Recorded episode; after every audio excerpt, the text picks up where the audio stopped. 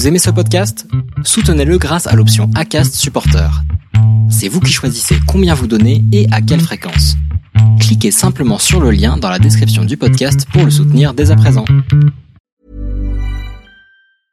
I'm Sandra, and I'm just the professional your small business was looking for. But you didn't hire me because you didn't use LinkedIn jobs. LinkedIn has professionals you can't find anywhere else, including those who aren't actively looking for a new job but might be open to the perfect role, like me.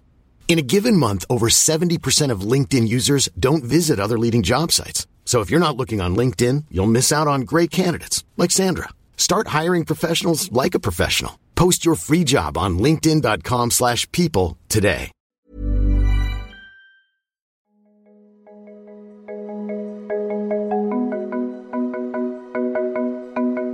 Les déviations racontent les histoires de celles et ceux qui ont changé de vie. En tant que médias indépendants, nous avons besoin de votre soutien.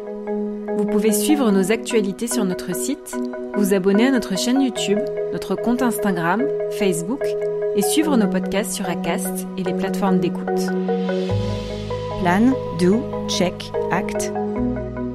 Tout de suite, un nouveau rendez-vous, un instant philosophie avec notre invité, Maud Voiron.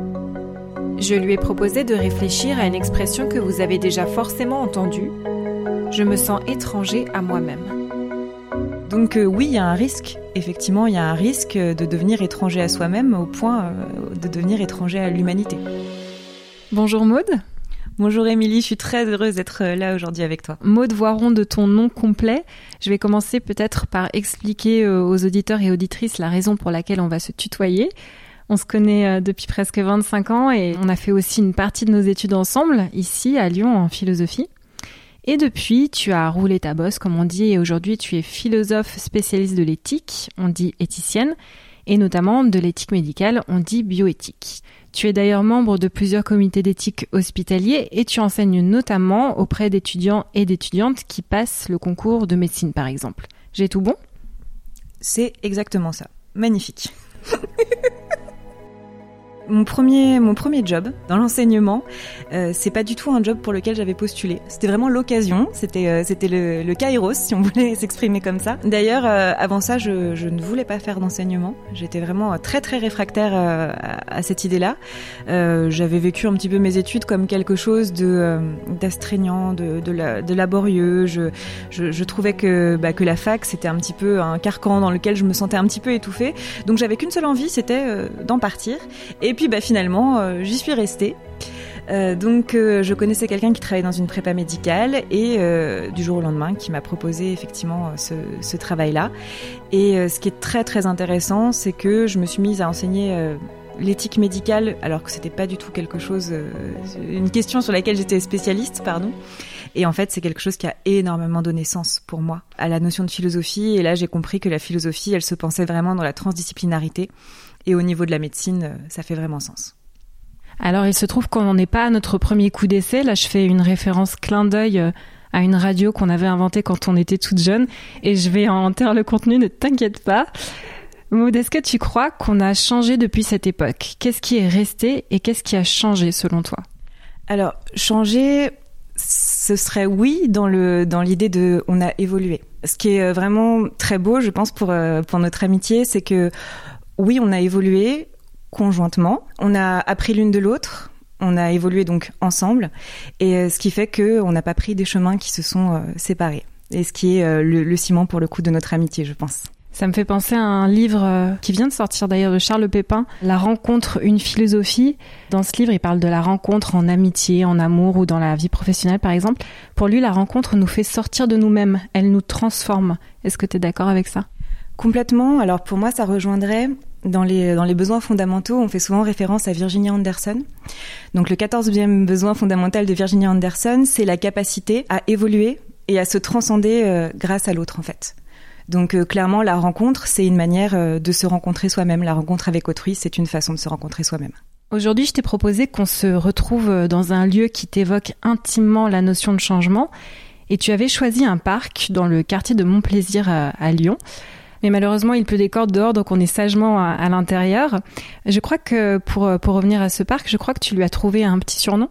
C'est un parc dans lequel j'ai l'habitude de venir avec une, une très bonne amie depuis des années des années, dans lequel on a eu euh, des grandes discussions qui ont changé, je pense, euh, partiellement euh, nos vies, qui nous ont permis d'évoluer, encore une fois. Donc elle, par exemple, elle est, elle est devenue infirmière. On lui a trouvé ce surnom de jardin des rêves suspendus. C'est un endroit, une petite bulle un peu hors du temps, pour le coup. Un peu poétique aussi. Alors pour revenir à, cette notion de kairos dont tu parlais tout à l'heure, pour expliciter un petit peu, le kairos, c'est l'occasion, l'opportunité à, saisir quand elle passe. On peut euh, peut-être ici faire référence à l'éthica nicomaque euh, d'Aristote qui parle de la prudence, de la phronésis en grec, qui permet de faire des choix éclairés dans une situation de kairos, c'est-à-dire à un instant T. Euh, donc c'est un moment ponctuel qui ne se prévoit pas. Le kairos, c'est un peu le bon acte au bon moment en fait.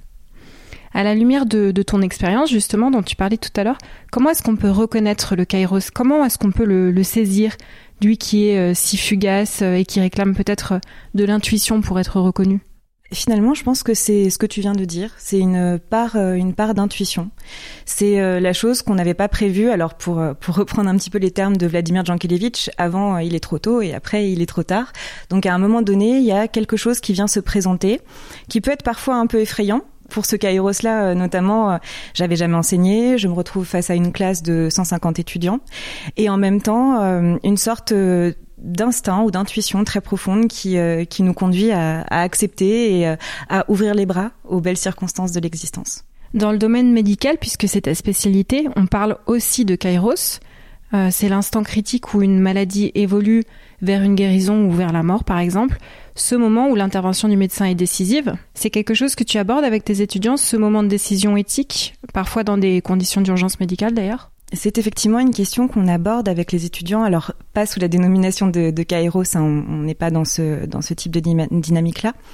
En revanche, on va effectivement aborder euh, cette question de à quel à quel moment est-ce que on intervient et surtout à quel moment est-ce que euh, on n'intervient plus, en tout cas dans le sens euh, du curatif. Donc, on a souvent ce questionnement du, point de bascule. À quel moment est-ce qu'il est encore raisonnable de continuer à, tenter des soins curatifs et à quel moment, bah, finalement, ça deviendrait de l'acharnement thérapeutique. Ce moment-là, c'est quelque chose qui n'est pas objectif. Hein, c'est quelque chose qui est fondamentalement subjectif. Et comme j'essaie de l'expliquer à mes étudiants, il y a une marge qu'ils vont retrouver au niveau des stages en fonction des services dans lesquels ils sont, où il y a euh, des praticiens qui, de manière très collégiale, vont estimer que euh, on bascule pas dans l'acharnement thérapeutique si on continue, alors que dans d'autres services, on, arrêtera bien avant. Donc il y a quelque chose aussi qui est euh, fondamentalement de l'ordre de l'interprétation et peut-être nous conduit à nous demander bah, qu'est-ce que c'est qu'une vie digne finalement? Oui, donc saisir le kairos, c'est, ça revient à dire prendre la décision ni trop tôt ni trop tard, en quelque sorte. En parlant de décision éthique, peut-être que c'est l'occasion de nous éclairer sur un point en particulier. Est-ce que tu peux nous parler de ce qui fait la différence entre morale et éthique? Alors c'est une bonne question qui est en plus très complexe pour le coup. La morale, elle a pour vocation d'être universelle, c'est-à-dire d'être euh, valable de tout temps, en tout lieu, et elle va se déployer sous euh, deux choses. Elle va être proscriptive, donc euh, je proscris, j'interdis, tu ne dois pas, hein. et puis elle va être prescriptive, donc je t'invite plus que fortement à, faire une action. donc dans les deux cas, finalement, on va être sous la, la question de la contrainte. L'éthique, elle, elle a plutôt vocation à être dans l'analyse de problématiques extrêmement complexes qui vont se penser sous la forme de dilemmes. L'éthique, elle est fluctuante. Hein. Elle, est, elle va être conditionnée par, euh, par plein de facteurs qui vont être euh, des facteurs euh, culturels, qui vont être des facteurs sociaux, qui vont être des facteurs conceptuels, religieux, peu importe. Et on va toujours prendre une décision éthique qui va être valable ici et maintenant. C'est au regard des circonstances que euh, je vais apprécier effectivement euh, une décision éthique en sachant que elle va toujours être perfectible. Donc l'éthique, ça va se déployer sous quatre grandes questions. Qu'est-ce que je sais par rapport à une situation donnée? Qu'est-ce que je peux faire pour euh, tenter de remédier à cette situation? Qu'est-ce que je veux faire? Donc la question de la volonté. Et qu'est-ce que je dois faire? Et la question du devoir ici se pose. La problématique étant que à chaque fois que j'agis, je vais donc faire évoluer les choses les circonstances, qui fait que derrière, il va falloir que euh, je réorganise les choses pour toujours tenter de parfaire. Puisque quand on va prendre une décision, elle va avoir des, tenants très positifs, et puis il y aura euh, potentiellement aussi des dérives qu'on n'aurait pas pu euh, forcément prédire à l'avance. Donc ça renvoie un petit peu à un concept qui s'appelle la, route d'Eming, hein. plan, do, check, acte. Donc je planifie une action, je la fais, je vérifie et ensuite je réagis de nouveau. Et c'est une roue qui ne cesse jamais de tourner. Dans la vie de tous les jours, qu'est-ce que ça pourrait être une question d'éthique par exemple? Quelque chose de très concret. Ça peut être une question qui porterait euh, par exemple sur le mensonge. Est-ce qu'il existe des mensonges euh, qui sont préférables à la vérité? Vladimir Jankelevitch va faire un petit peu d'ailleurs une, critique euh, dans ce sens-là de, la morale en reprenant notamment euh, des penseurs comme Kant qui vont dire que euh, dans toutes circonstances il n'est pas tolérable hein, de mentir. Vladimir Jankelevitch va répondre là-dessus dans une interview où il va dire oui mais si la Gestapo vient frapper à ma porte et me demande si je cache des juifs chez moi et que je dis oui parce que c'est la vérité qu'est-ce que je suis? En fait je suis un gredin. Il dit qu'il y a des choses qui dépassent effectivement ce concept de morale et que l'éthique, dans une certaine mesure, elle embrasse aussi la, question de, l'amour, l'amour pour l'autre, euh, l'amour que, l'on se doit, qui l'amour avec un grand A, hein, qui passe aussi par la question du respect. Donc dans la vie de tous les jours, évidemment, bah, le mensonge, c'est une question fondamentale. Est-ce que parfois il est préférable de ne, de ne pas dire la vérité, de la taire? Et si oui, qu'est-ce que j'engage? Et donc on serait éventuellement amené à faire euh, la distinction entre l'éthique de conviction ici et l'éthique de responsabilité. Maud, il y a une question sur laquelle j'aimerais qu'on s'étende un peu plus encore. Dans le second épisode de cet instant philo, nous avions évoqué l'expression réussir à donner le change avec le pop philosophe Gilles Verviche. Et avec toi aujourd'hui, je voudrais interroger la formule suivante. Je me sens étranger ou étrangère à moi-même. Alors c'est quoi l'enjeu selon toi autour de cette expression? Comment toi tu l'aborderais pour comprendre ce qui se joue ici Je me sens étranger à moi-même? Est-ce que c'est par exemple je ne me reconnais pas ou je ne me reconnais plus? Ça pourrait être ça. Je pense que, comme on va s'étendre un petit peu dessus, euh, en préambule, ce qui serait vraiment euh, pertinent à mon sens de développer, ce serait de, de se demander qu'est-ce que cette affirmation va susciter en nous en fait. Quand je dis euh, je me sens étranger à moi-même, je me rends bien compte que c'est pas une affirmation qui est neutre. Hein. C'est une affirmation qui est quand même connotée, euh, souvent plutôt euh, péjorativement. Hein, faut, le dire. Alors pourquoi péjorativement? Parce que on pourrait dire en premier lieu que elle va, elle va susciter en nous une forme d'inquiétude. Si je me sens étranger à moi-même, ça veut dire que il existe en moi un espace insaisissable que j'aurais beau effectivement essayer de grappiller ou de ou d'appréhender, finalement, il m'échappera toujours. Quelque part, il me filera toujours un petit peu entre les doigts. Et ça se voit beaucoup quand on est dans une dynamique d'introspection. C'est-à-dire que, euh, par exemple, à un moment donné, je vais avoir une réaction impulsive, négative par rapport à quelque chose, alors que le contexte ne se prête pas à une réaction aussi vive.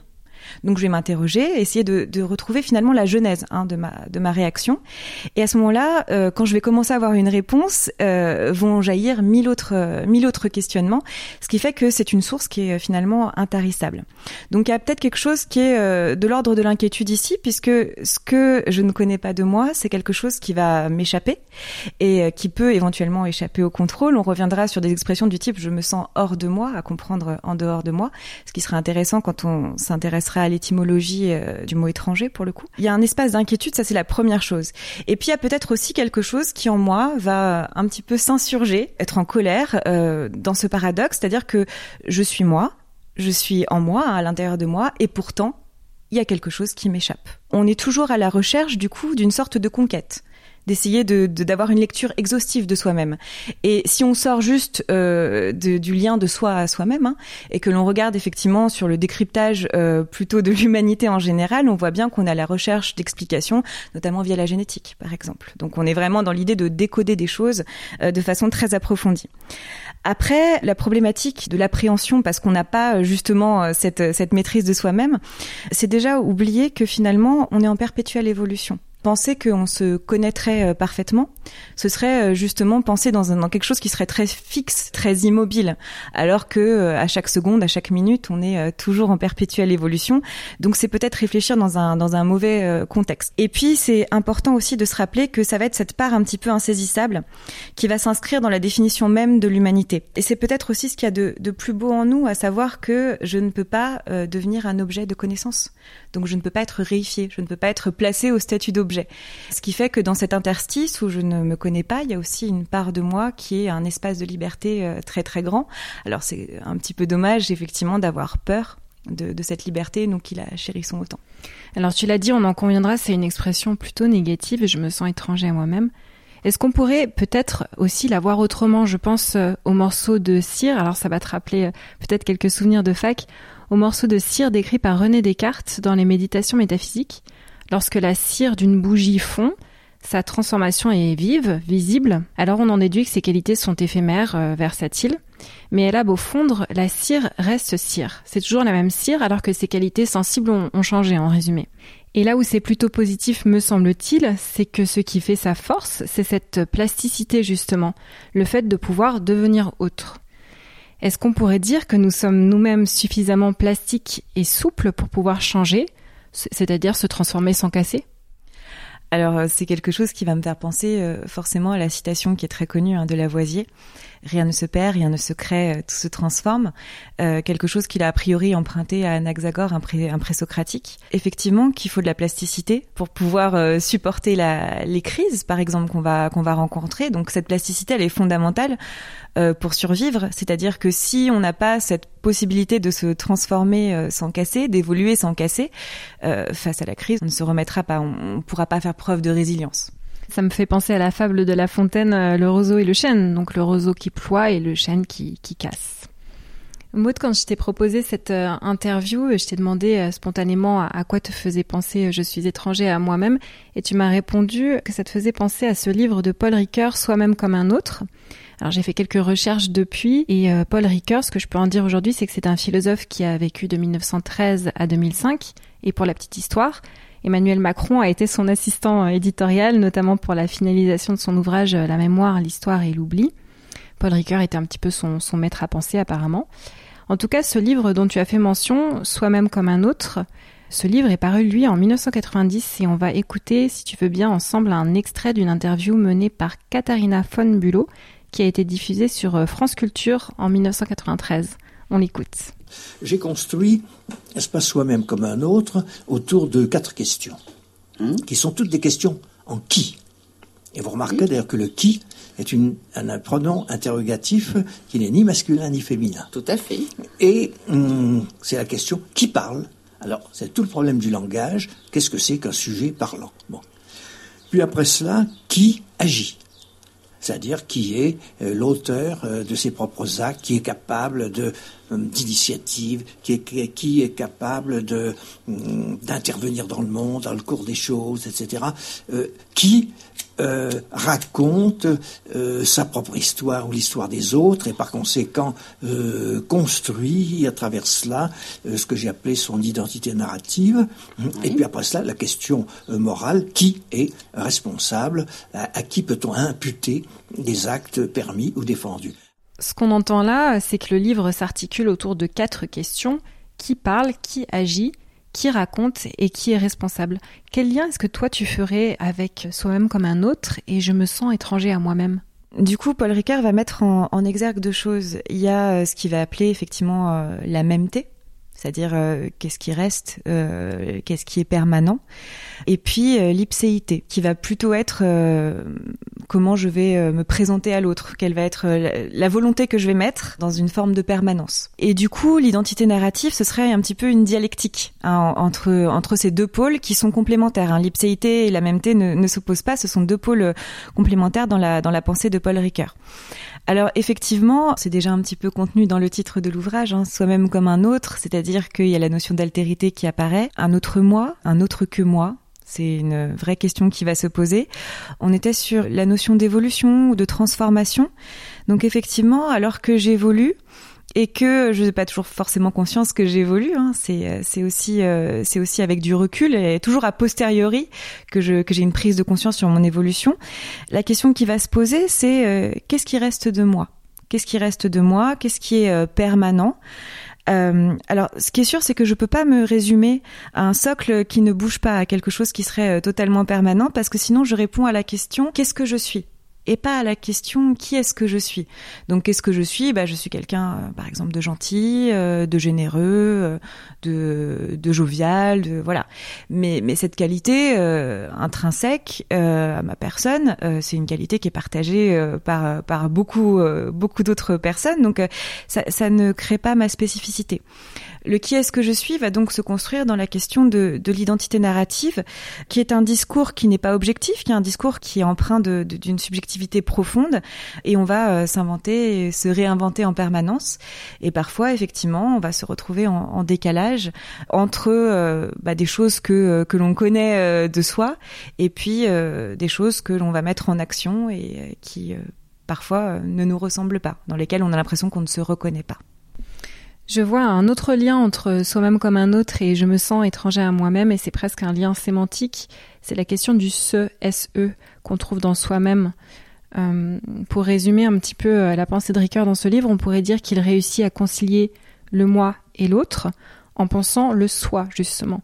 Soi, c'est le ce qu'on entend dans soi-même et la raison pour laquelle c'est intéressant, c'est parce qu'on quitte une vision peut-être un peu égocentrée du jeu comme euh, celle de René Descartes par exemple avec le fameux je pense donc je suis, pour aller vers le soi qui est plus modeste et qui s'ouvre à l'altérité à l'autre, comme tu l'as dit. C'est ici qu'on retrouve les questions de morale et d'éthique qui te sont chères, parce que Ricoeur dépasse ce qu'on pourrait appeler une éthique individuelle en quelque sorte, ce qui me semble bon, la visée du bien selon moi, et quelque chose comme une morale fondée sur des principes intransigeants, comme tu l'as dit tout à l'heure, par exemple tu ne dois pas. Est-ce que toi, tu partages cette vision, cette vision selon laquelle le SE, SE, fait le lien entre le moi et l'autre alors oui, oui, tout à fait. C'est aussi quelque chose qu'on va retrouver chez, chez Rimbaud avec le, le je est un autre. Chez Paul Ricoeur, on va noter euh, notamment une prévalence de l'éthique quand même sur la morale. Pour résumer un petit peu la pensée de Paul Ricoeur, alors là c'est pas une citation exacte, hein, mais je vais un peu paraphraser ce qu'il dit. Pour lui, l'éthique, ce serait la visée de la vie bonne avec et pour les autres dans des institutions justes. Donc il y a vraiment l'idée, effectivement, qu'on va sortir de quelque chose qui est purement égocentrique. Euh, la visée de la vie bonne, dans la, dans la notion de visée, on va retrouver la question de l'intention. C'est pour ça peut-être qu'il y aura chez lui une prévalence de l'éthique sur la morale, puisque dans la visée éthique, l'intention est toujours bonne. Alors que dans la question de la morale, je peux euh, faire une action morale qui aura des conséquences vertueuses, mais pour autant, est-ce que le moteur qui m'anime est forcément vertueux?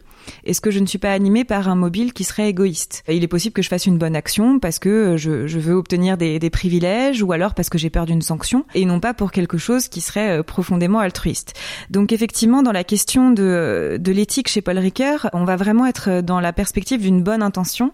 Donc la visée de la vie bonne, qu'est-ce que c'est qu'une vie bonne? Avec et pour les autres, dans des institutions justes. Et là, Paul Ricoeur va notamment reprendre deux choses, la notion d'égalité et la notion euh, d'équité. Donc l'égalité, c'est euh, chacun euh, chacun une part équivalente, et la notion d'équité, c'est chacun selon ses besoins, selon ce qu'il crée au niveau de la société, ce qu'il va apporter à la société. Donc on va avoir ces deux dynamiques, la notion d'équité et d'égalité qui vont se juxtaposer dans, dans sa perspective de l'éthique. Alors on va laisser un petit peu Paul Ricard derrière nous. Qu'est-ce que nous dit d'autre l'expression je me sens étranger à moi-même Quels autres liens est-ce que tu fais avec la notion de changement dont on parlait ici sur les déviations? Déjà, ce qui me semblait important d'exploiter quand même, c'était euh, cette fameuse euh, racine étymologique du mot étranger hein, dont j'ai parlé tout à l'heure, du latin extraneus, qui signifie, entre autres choses, du dehors ou donc de, l'extérieur. Ça va de nouveau faire le lien avec la question de l'identité puisqu'effectivement, quand on réfléchit à la question de l'identité, on voit que la participation d'autrui, que ce soit euh, le, macrocosme sociétal hein, ou le microcosme familial, par exemple, bah, la participation d'autrui, elle est énorme hein, sur la question de l'identité. Dès le commencement de ma vie ou même parfois avant de naître. On m'a déjà attribué euh, une identité. Aujourd'hui, avec les échographies, par exemple, on peut déterminer euh, le sexe de l'enfant avant sa naissance. Hein. Si les parents le souhaitent, ils peuvent en avoir connaissance. On va choisir un prénom, on va... il y aura un nom de famille. Tout ça, ce sont des choses euh, que je ne choisis pas et qui vont m'être attribuées et qui sont d'une certaine manière un petit peu liberticides. Je suis déjà conditionnée par la vision d'autrui, placés dans des cases, euh, ce que Jean-Paul Sartre va appeler donc des artefacts. Et ces cases-là, en tant que telles, elles sont pas neutres. Par exemple, être née femme aujourd'hui, euh, il y a une vraie connotation. La société va attendre de nous en tant que femmes que euh, on, on, développe notre féminité euh, d'une certaine manière. Donc ces cases-là ne sont pas neutres. Donc ça renvoie effectivement beaucoup à la question euh, du coup de, de l'identité. La notion de, du dehors, en fait, elle va se retrouver bien sûr dans le fait que cette identité, elle va se construire au contact de l'autre. Et parfois, il va y avoir une sorte de décalage entre ce que je perçois de moi et ce que la société dit de moi ou ce qu'elle pense de moi. Là, je vais reprendre un petit peu les propos euh, d'Alexandre Jolien, philosophe, qui euh, souffre d'athétose. Ce sont des, euh, des mouvements brusques du corps qui sont non contrôlés. Cette situation de handicap provient du fait qu'au moment de sa naissance, le cordon ombilical s'est entouré autour de son cou, ce qui fait qu'il a été privé d'oxygène. Alors, ce qu'il va développer justement dans, dans plusieurs de ses ouvrages, hein, parce que toute sa philosophie est quand même une philosophie, une vraie réflexion autour de la question du handicap et de la perception de l'autre au niveau du handicap. Et euh, dans un article qu'il avait donné pour Philosophie Magazine, qui s'intitule Handicap, vous me prenez pour un débile, il va faire justement le lien entre euh, l'image qu'autrui euh, renvoie et ce qu'il perçoit de lui, notamment autour de la question du bonheur. Il dit c'est pas facile de se sentir heureux et euh, d'être dans une vraie quête euh, du bonheur quand effectivement euh, le regard que l'autre pose sur moi me renvoie au rang de malheureux, hein, là je reprends ces termes, me renvoie directement au rang de malheureux, alors que lui est décrit comme étant le philosophe de la joie, donc il se sent heureux, hein, il, ressent effectivement, il est perpétuellement en quête du bonheur et en plus c'est, un philosophe qui est très spirituel aussi, et en même temps cette image très péjorative que la société lui, lui renvoie de, alors il le décrit comme, dans ces termes-là, hein, de pauvre handicapé, c'est vraiment dans ce sens là qu'il le ressent. Et ce décalage fait que ça va nuire justement à, sa quête du bonheur. Cette forme de décalage dont tu parles, on, l'entend aussi quand on, avec des expressions euh, très simples comme euh, je ne me reconnais plus, ça ne me ressemble pas, euh, je ne suis plus moi-même, je suis hors de moi, tu en as parlé aussi tout à l'heure. Ce sentiment de décalage, je pense qu'on l'a tous connu à un moment ou à un autre, c'est un petit peu l'idée de se perdre soi-même. Ça me fait penser d'ailleurs au fou qui est celui qui n'a plus la maîtrise de soi, en quelque sorte. Se perdre soi-même, c'est une vraie question. Est-ce que je peux vraiment me perdre? Est-ce que je peux être, euh, par exemple, hors de moi Comme on l'a dit, on retrouve dans l'expression je suis hors de moi, ce qui signifie en dehors de moi. Est-ce que je peux vraiment être hors de moi ou est-ce que c'est une partie de moi qui était là en puissance et que bah, des phénomènes extérieurs, quand euh, quand je vais à leur rencontre, vont à un moment donné euh, faire euh, transparaître? Est-ce que finalement c'est pas une révélation? Ce décalage serait une révélation. Alors quand on dit je me reconnais plus, alors c'est souvent quelque chose de très péjoratif. Hein. Pour le coup, ne plus se reconnaître, c'est rarement pour des choses positives, c'est plutôt pour des choses négatives. Ce serait un petit peu le phénomène de, de la goutte d'eau qui fait déborder le vase. Donc on va avoir une réaction, peut-être à un moment donné démesurée, parce que c'est l'effet cocotte minute. Hein, donc on va on va exploser. Et à ce moment-là, on ne va plus se reconnaître. Je vais faire quelque chose qui va échapper à mon contrôle, à ma maîtrise, hein, qui va être en dehors de ma raison et euh, qui va me sembler complètement en marge ou en décalage avec euh, la personne que je pensais être. Donc ce moment où je ne me reconnais plus, c'est peut-être le moment où je suis en train bah, justement de me rencontrer sous d'autres aspects, pas toujours valorisants, euh, mais qui font autant partie de moi que, que ce que je connaissais. Hein. Ils couvaient en puissance en fait. Ils attendaient à être révélés. Alors tout ça, ça me fait aussi penser à des expressions du type j'ai préféré ne pas intervenir ou j'ai préféré ne pas faire quelque chose parce que je ne savais pas ce dont j'étais capable. Donc ça, c'est quelque chose qu'on entend couramment. Je, j'ai préféré rien faire. Hein, j'étais dans la fuite parce que euh, je ne savais pas ce dont j'étais capable. Donc c'est souvent dans des moments de, de confrontation. Est-ce que cette phrase, elle a du sens? Est-ce qu'elle est, euh, sincère? Il suffit d'un tout petit peu de, de, déconstruction pour savoir que non. Si euh, je ne suis pas allée à la confrontation, ce n'est pas parce que je ne savais pas ce dont j'étais capable. C'est parce que finalement, je savais très bien ce dont j'étais capable et du coup, j'avais peur de ce que j'aurais été euh, amené à pouvoir dire ou à pouvoir faire. Donc effectivement, toutes ces choses-là qui, qui couvent en nous en, puissance, parfois elles, nous semblent en marge avec euh, la personne que l'on est, mais euh, il y a un vrai fil conducteur et, et finalement, ça nous renvoie aussi à cette expression du, du dramaturge Terence, hein, je suis un homme et rien de ce qui est humain ne m'est étranger. Peut-être que finalement, la meilleure connaissance de soi, elle passe aussi par une connaissance de ce qu'est l'humanité dans dans ces grandes lignes. Maud, tu donnes régulièrement cours auprès d'étudiants dans le secteur du numérique euh, sur les questions liées à la technologie et à l'intelligence artificielle. Et je pense que là, on peut faire facilement un lien entre être étranger à soi-même et euh, la notion euh, particulièrement contemporaine du transhumanisme, ce qu'on appelle le transhumanisme ou hyperhumanisme aussi peut-être. c'est le fait de dépasser l'humain pour créer ce qu'on pourrait appeler un post-humain avec des capacités supérieures à celles des êtres actuels, tout simplement. Par exemple, euh, le fait de ne plus mourir de vieillesse ou d'avoir des capacités intellectuelles ou des performances augmentées grâce à l'intelligence artificielle notamment. Est-ce que tu penses qu'une humanité augmentée pourrait, in fine, nous rendre étrangers à nous-mêmes, par exemple? Est-ce que c'est le risque? C'est une très très bonne question. Le transhumanisme, c'est euh, vraiment le changement par excellence, puisque là, il s'agit d'une transformation telle qu'elle va nous pousser à renoncer à l'humanité telle qu'on la connaît. Donc là, dans l'étrangeté à soi-même et euh, dans la, perspective d'évolution, on est plus euh, d'ailleurs sur la question d'une révolution que, d'une évolution, et là, on est dans une notion de changement suprême. Je reviendrai juste sur le terme humanité augmentée qui est souvent ce qui est euh, décrit effectivement pour le transhumanisme, donc on parle d'augmentation. Euh, je vais préférer plutôt euh, quelque chose encore de l'ordre de l'évolution, parce que augmentation, ça a une connotation améliorative. Donc quand je suis augmentée, ça veut dire que je suis une meilleure version de moi-même. Est-ce que je peux vraiment préjuger de ça? C'est un sujet qui est quand même susceptible de faire polémique ou de faire débat. Ce qu'il faut comprendre là-dedans, et là je vais reprendre un petit peu euh, les propos d'Anna Arendt hein, dans le, prologue de la condition de l'homme moderne, cet homme futur que les savants produiront, nous disent-ils, en un siècle pas davantage, paraît en proie à la révolte contre l'existence humaine telle qu'elle est donnée, cadeau venu de nulle part, laïquement parlant, et qu'il veut, pour ainsi dire, échanger contre un ouvrage de ses propres mains. Je pense que la question de la révolte contre la condition humaine ici est très très importante. Il y a vraiment un cri effectivement contre euh, l'aléa, qu'il soit euh, génétique ou autre, hein, effectivement, et qui euh, nous laisse peu d'espace, peu de marge pour être euh, sur un terreau de liberté. Il y a vraiment cette idée que veut se réinventer, peut-être au point effectivement d'être dans la question du post-humain. Le transhumanisme, c'est une traversée de l'humanisme qui va donner lieu potentiellement à une nouvelle espèce qui ne sera plus, à proprement parler, un être humain. Et ça, ça questionne énormément les enjeux éthiques et bioéthiques, une espèce qui est supposée être meilleure que nous, euh, entre guillemets, hein, pour, pour le meilleur, c'est euh, encore une fois, c'est un sujet à débat, et qui, pour ainsi dire, signerait euh, la fin de l'espèce humaine telle qu'on la connaît. Donc oui, il y a un risque, effectivement, il y a un risque de devenir étranger à soi-même au point de devenir étranger à l'humanité. Après, on pourrait aussi penser que euh, quelque part, il serait un petit peu dans la dans la nature humaine d'évoluer. Là, je vais reprendre juste euh, les propos de Gilbert Autois dans Species Technica, où il nous dit l'espèce humaine a dès le départ été une espèce technique, c'est-à-dire euh, artificieuse, qui inlassablement s'invente et se réinvente elle-même. Donc quelque part, depuis depuis toujours, l'homme cherche à se transcender.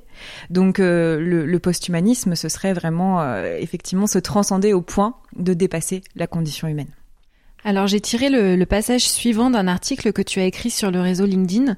Est-ce que tu peux nous le lire, s'il te plaît? Alors avec plaisir. C'est un petit peu étrange hein, de lire quelque chose qu'on a écrit.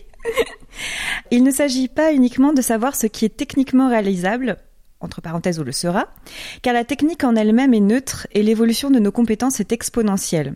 Ce qui se doit d'être l'objet central de nos préoccupations, c'est le sens dans lequel nous souhaitons employer nos connaissances. Et notre responsabilité est ici incommensurable, car les décisions que nous prenons aujourd'hui ne nous impliquent pas uniquement nous, ici et maintenant, elles impacteront le monde de demain.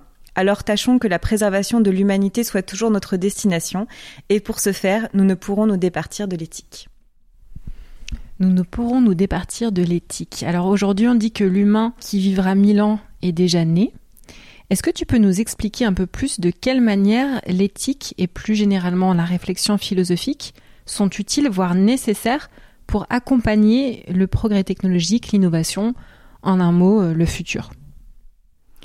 L'éthique, elle a une visée prédictive. Le but, c'est euh, quand une, nouvelle technologie ou une nouvelle technique émerge, c'est de saisir effectivement ce qui va être positif par rapport à cette technologie, à cette technique, et ne pas oublier que la technologie ou la technique sont quand même supposées être au service de l'homme et non pas jouer en sa défaveur.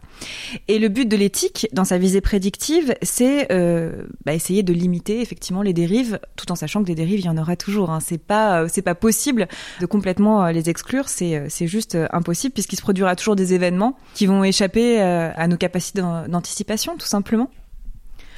Alors après, il existe des choses, euh, là je vais citer par exemple la loi de Gabor, qui dit que toute chose finalement qui euh, peut être réalisable, donc tout ce qui est techniquement réalisable finira par se faire.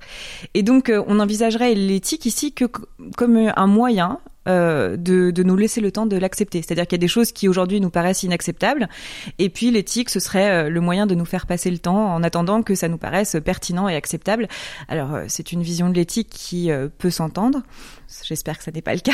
J'espère que ça n'est pas le cas, puisque ce serait un petit peu dommage, et puis ce serait oublier que le fondement de l'éthique, c'est effectivement toujours privilégier l'humain, quelles que soient les choses que l'on réalise. Est-ce que tu peux nous donner des, exemples concrets et simples de problématiques que posent l'intelligence, les intelligences artificielles, par exemple, aujourd'hui? La vraie problématique au niveau de l'intelligence artificielle, elle réside pas forcément dans l'intelligence artificielle en tant que telle, mais dans la vision fantasmée que l'on a de l'intelligence artificielle, on la voit comme quelque chose qui euh, va euh, nous supplanter, d'ultra performant, qui peut même potentiellement euh, échapper à tout contrôle et qui va finir par nous dominer.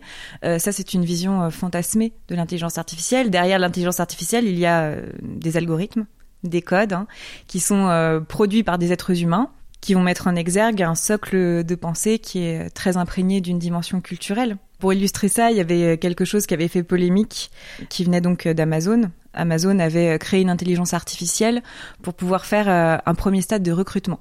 Donc au sein d'Amazon, on utilisait l'intelligence artificielle pour trier, faire un premier tri des CV. Et on s'est rendu compte que très rapidement, l'intelligence artificielle est devenue euh, raciste, est devenue euh, quelque part misogyne, c'est même c'est pas forcément le, bon mot, discriminatoire en tout cas. Discriminatoire en tout cas, euh, voilà. Donc on a crié au scandale contre l'intelligence artificielle, mais la problématique c'est que ça a surtout mis en lumière bah, la politique de recrutement d'Amazon qui à ce moment-là, en tout cas sur les dix dernières années, était euh, par essence de toute façon discriminatoire. C'est pas l'intelligence artificielle qui a créé la discrimination, en fait, elle l'a juste mise en lumière. Et à l'inverse, quel genre de perspective désirable promet l'intelligence artificielle par exemple? Au service de la médecine L'intelligence artificielle, elle va être euh, un outil euh, fondamental et euh, extrêmement pertinent, notamment pour les questions de dépistage. On va être à même de repérer, par exemple, des tumeurs à un stade très précoce, en termes de probabilité, identifier si elles sont malignes ou bénignes, ce qui va permettre d'être un, sérieux appui pour les médecins et notamment là dans, dans ce contexte-là pour les radiologues. C'est quelque chose qui, au service de la médecine, va être extrêmement pertinent, au service de la génétique aussi extrêmement pertinent. après, il faut savoir l'utiliser à bon escient. Et de toute façon, l'intelligence artificielle ne remplacera euh, d'aucune manière euh, le savoir et l'expertise euh, humaine. Alors rêvons un peu, est-ce que tu penses que des virus tels que le Covid-19 ne seront plus des menaces pour les hyper-humains et les hyper-humaines que nous sommes amenés à devenir? Ah bah si on est dans la question du transhumanisme telle qu'elle est envisagée dans l'idéologie transhumaniste, effectivement, il s'agit de, de, mettre fin à tout type de vulnérabilité autant que ce soit possible. Alors après, est-ce que c'est quelque chose euh, qui sera à un moment donné atteignable ou pas euh, Aujourd'hui, c'est encore effectivement euh, de la rêverie ou du fantasme une nouvelle fois. Hein. Mais dans l'idéologie transhumanisme, oui, il s'agit de, de couper court à toute dynamique de vulnérabilité humaine. J'aurai l'air d'être mort et ce ne sera pas vrai. On dirait une phrase tout droit sortie du futur. Est-ce que cette citation te rappelle quelque chose? Tu l'as très très bien choisie, c'est magnifique. Bah, c'est le petit prince. Oui, c'est tout à fait ça, le petit prince d'Antoine de Saint-Exupéry. En fait, j'aimerais terminer cet entretien avec ce livre parce que c'est un conte philosophique dont tu m'as souvent parlé et que tout le monde connaît d'ailleurs, et aussi parce que c'est une belle histoire d'amitié. Pourquoi est-ce que euh, c'est un livre auquel tu tiens particulièrement? C'est un livre auquel je tiens euh, plus que particulièrement. Je dirais que c'est euh, peut-être euh, aujourd'hui mon, livre préféré, que je relis très régulièrement. Il me fascine parce que chaque lecture va me permettre d'avoir un éclairage supplémentaire. C'est un livre que je n'aurais jamais terminé de décortiquer, hein, même peut-être encore dans, dans 30 ou 40 ans, je le relirai et je le re-relirai. Il a de, de très beau l'aspect poétique, où il va allier à la fois une, une, philosophie très très très profonde et en même temps euh, quelque chose qui est de l'ordre de, de, de, la rêverie et de la, et de la poésie. quoi. Quelle est la morale de, de l'histoire en fait? Par exemple, quel changement intérieur euh, expérimente le petit prince et, et l'aviateur selon toi? Ce qui m'apparaît euh, vraiment intéressant dans cet ouvrage-là, c'est à quel point la rencontre avec l'autre va donner du sens aux choses en fait. Des choses qui nous paraissent complètement anodines et, banales parce qu'elles vont nous évoquer quelque chose qui nous rappellera une rencontre, une belle rencontre, une rencontre d'amitié ou une rencontre d'amour. Euh, tout d'un coup, elles vont avoir un autre sens. Et là, je pense, euh, je pense notamment à la rencontre du petit prince avec euh, avec le renard où à un moment donné, après l'avoir apprivoisé, parce que c'est toute la dynamique, hein, pour, pour pouvoir apprendre à, se connaître, il faut commencer par s'apprivoiser. Et puis le petit prince s'en va et le renard lui dit Ah, bah, je pleure et le petit prince lui dit c'est de ta faute, parce que c'est toi qui as tenu à ce que, je t'apprivoise. Le renard lui répond oui, mais euh, j'y gagne. Alors le petit prince il dit bah non tu n'y gagnes rien et le renard va répondre si j'y gagne à cause de la couleur du blé. Au tout début le, renard expliquait que bah, le blé n'évoquait rien pour lui, ça n'avait pas d'utilité pour lui, mais les cheveux du petit prince lui rappelleraient effectivement la couleur du blé et ça va donner sens à ça.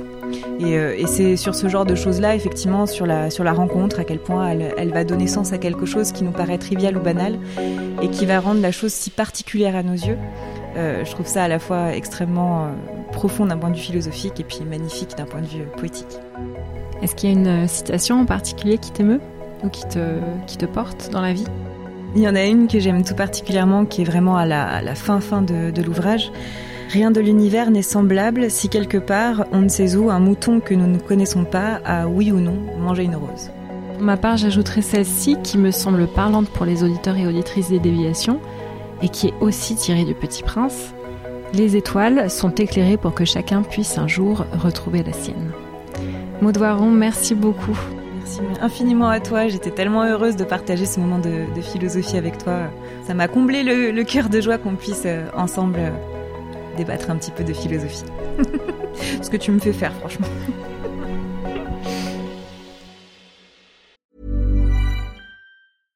Mom deserves the best, and there's no better place to shop for Mother's Day than Whole Foods Market. They're your destination for unbeatable savings, from premium gifts to show-stopping flowers and irresistible desserts. Start by saving 33% with Prime on all body care and candles. Then get a 15-stem bunch of tulips for just $9.99 each with Prime. Round out Mom's menu with festive rosé, irresistible berry chantilly cake, and more special treats. Come celebrate Mother's Day at Whole Foods Market.